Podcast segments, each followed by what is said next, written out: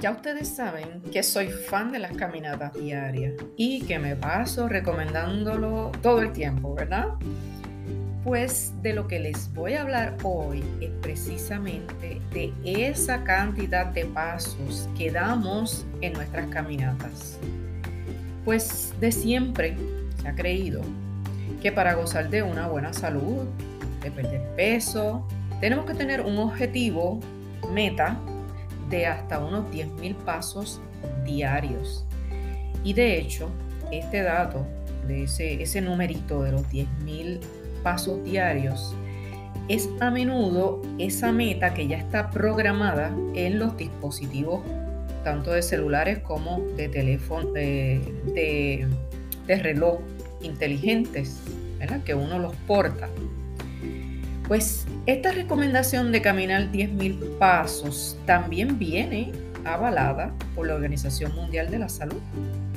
Así que ha sido algo que hemos implantado como si fuera una, eh, una meta que no se puede cambiar y que si hacemos menos de eso, pues no estamos bien. Sin embargo, el origen de estos 10.000 pasos por día no está bien explicado. Nunca hemos visto exactamente cuán clara eh, es la información acerca de esos 10.000 pasos y qué es lo que conlleva.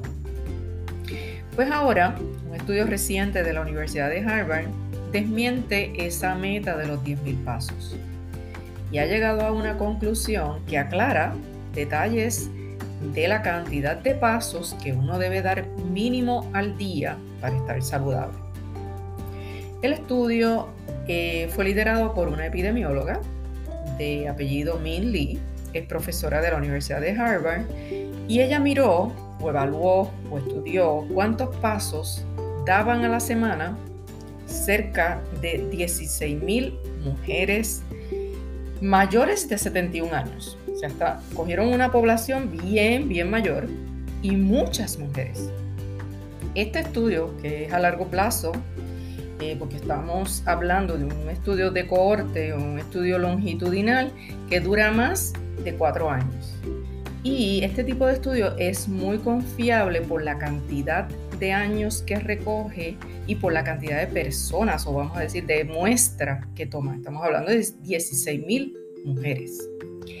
Los resultados evidenciaron un descenso del 40% en el riesgo de la mortalidad prematura entre aquellas mujeres que andaban entre 4.400 pasos diarios en comparación con las que caminaban 2.700. Así que si tú caminas 4.400 tienes un 40% menos eh, de riesgo que las que caminaban 2.200 pasos. Y una mortalidad aún más baja en el grupo que caminaba hasta 7.500 pasos en comparación con el grupo de 4.400 pasos. Miren qué interesante, cómo se iba dando entre más pasos, el riesgo de mortalidad prematura bajaba. Pero entonces, ¿qué fue lo que desmintieron? Pues mira, que ellos encontraron que la intensidad de la caminata no afectaba la mortalidad. O sea, tú podías ir a un paso bien lento como a un paso más rápido y eso no afectaba la mortalidad. Lo importante era que tuvieras más de 2.700 pasos al día, pero que tampoco te excedieras de los 7.500. Así que la meta de los 10.000 queda un poco sin base científica porque en este grupo que estamos hablando de una, es una muestra súper representativa y estamos hablando de mujeres bien adultas, sobre 71 años, y que este riesgo de mortalidad bajara tanto, pues es algo bien significativo. En otro estudio, una investigación eh, que fue publicada por el Journal de JAMA, que es muy, muy famoso, evidenció que estos 8.000 pasos, que fíjense que el otro estudio habla de los 7.500, este de 8.000, se asocian a un menor riesgo de muerte en todas las causas, no importa cuál fuera, fuera cáncer, fuera enfermedades del corazón, enfermedades de, de diabetes, etc. Así que en todas las causas bajo ese riesgo de muerte. Precisamente, la Universidad de Harvard tampoco logró correlacionar esa intensidad eh, del ejercicio con el beneficio que tenía el ejercicio. Así que queda descartado que no importa si tú vas a paso lento, si vas observando los pajaritos, las flores, eh, deteniéndote a tomar fotos y sigues la caminata hasta los 7500 pasos. No importa si lo vas a hacer corriendo o lo vas a hacer lentamente. Y si vamos a preferir una de las dos, yo prefiero hacerlo lentamente porque al fin y al cabo me disfruto más la caminata. Eh, ella indica, fíjate, la, epidemióloga de Harvard indica que si el objetivo son 8.000 pasos o 7.500, pues las personas estarían bien cerca de esa meta diaria porque eh, se ha estimado, y me parece que es un estimado súper, eh, que está por encima de lo que yo diría que es, pero ellos dicen que cerca de 5.000 pasos son los que tú haces cuando estás haciendo tareas diarias. O sea, que estás caminando de aquí para allá, que vas a fregar, vas a tu cuarto, vuelves a la sala, sales a la marquesina, sales afuera, haces alguna diligencia, etcétera, etcétera. Eh, sin embargo, yo, eh, que soy una fan de calcular los pasos, yo miro mi dispositivo, mi teléfono, y me doy cuenta que realmente yo no necesariamente llego a esos 5.000 pasos diarios si yo me quedo haciendo solo tareas cotidianas. Yo tengo que aumentar, aumentar esa cantidad en una caminata diaria para poder llegar a un objetivo que yo me sienta cómoda.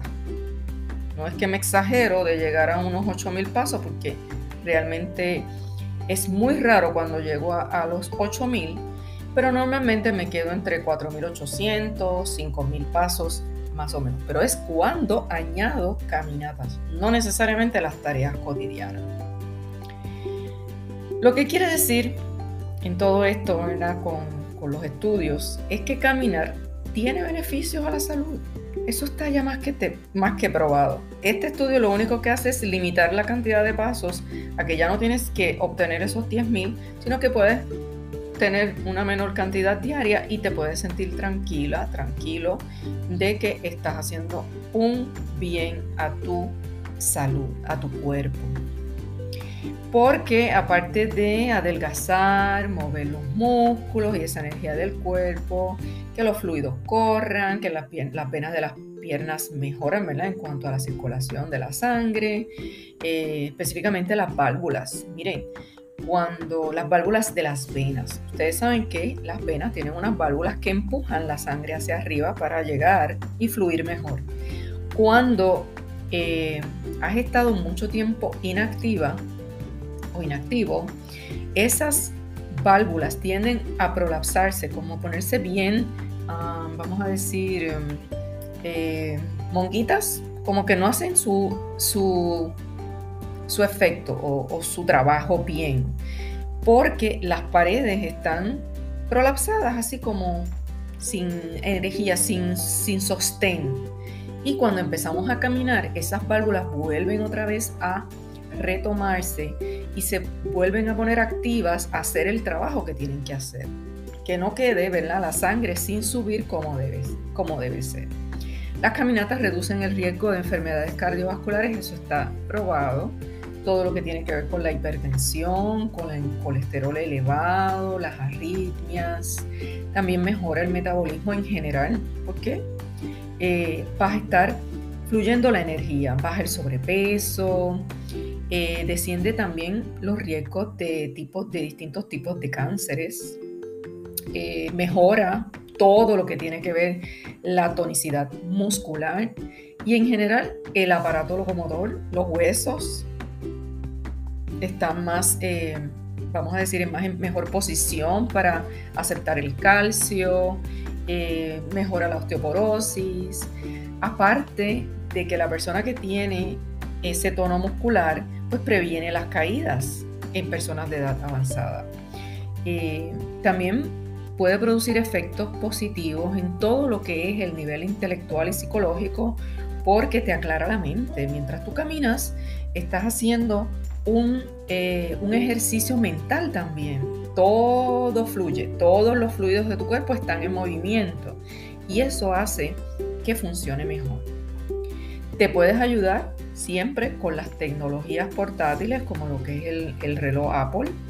Eh, yo me lo compré y estoy encantada.